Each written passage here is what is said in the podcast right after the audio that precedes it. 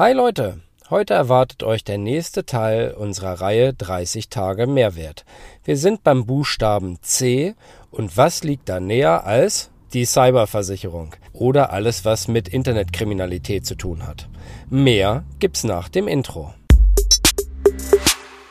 Cyberversicherung klingt ziemlich abgespaced, könnte man fast sagen, aber dahinter steckt alles, was so mit in Anführungsstrichen moderner Kriminalität zusammenhängt. Wir haben das einmal im gewerblichen Bereich. Ein Unternehmen hat einen Schaden durch einen Hackerangriff. Und das hat man jetzt zuletzt ja immer mal wieder gehört. Da hat es mal ein Krankenhaus getroffen. Da werden irgendwie mal Daten verschlüsselt und äh, da gibt's Lösegeldforderungen oder es werden einfach Datensätze gestohlen, veröffentlicht oder, oder, oder. Dagegen schützt mich die sogenannte Cyberschutzversicherung. Da prüft die Allianz im Schadenfall verschiedene Dinge. Das eine ist ein Haftpflichtbereich.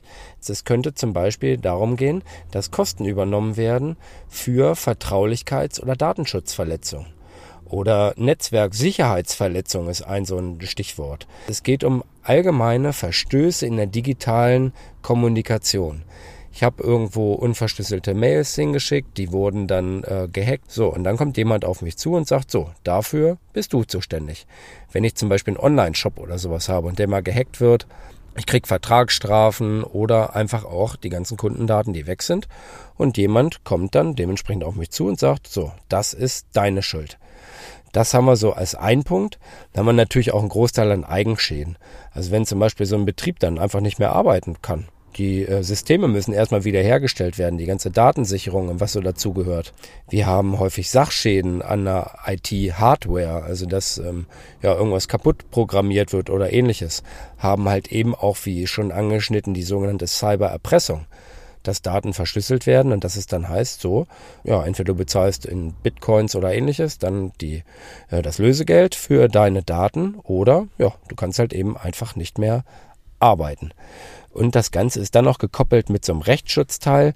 Das heißt, ähm, dass die Allianz, äh, für die ich arbeite, dann halt auch noch hilft, ähm, bei unberechtigten Forderungen da einzutreten und ähm, ja, da letztendlich dann auch noch für das eigene Recht zu streiten.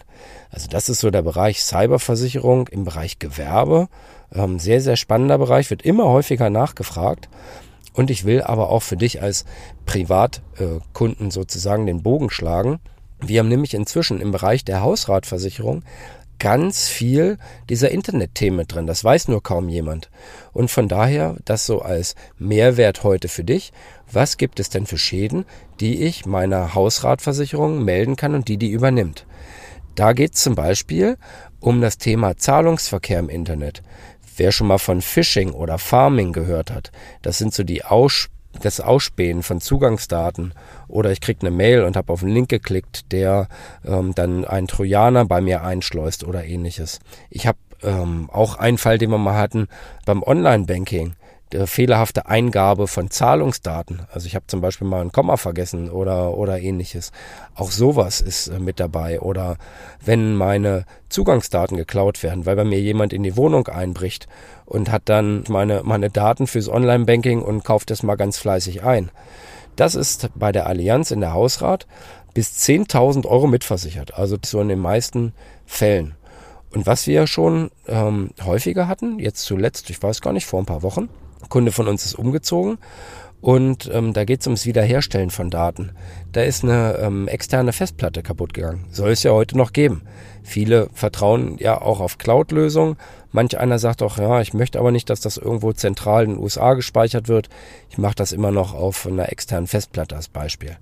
Und da haben wir auch, dass die Datenrettung damit drin ist. Und da wird bis zu 1000 Euro werden da übernommen. Also echt ein riesen Mehrwert.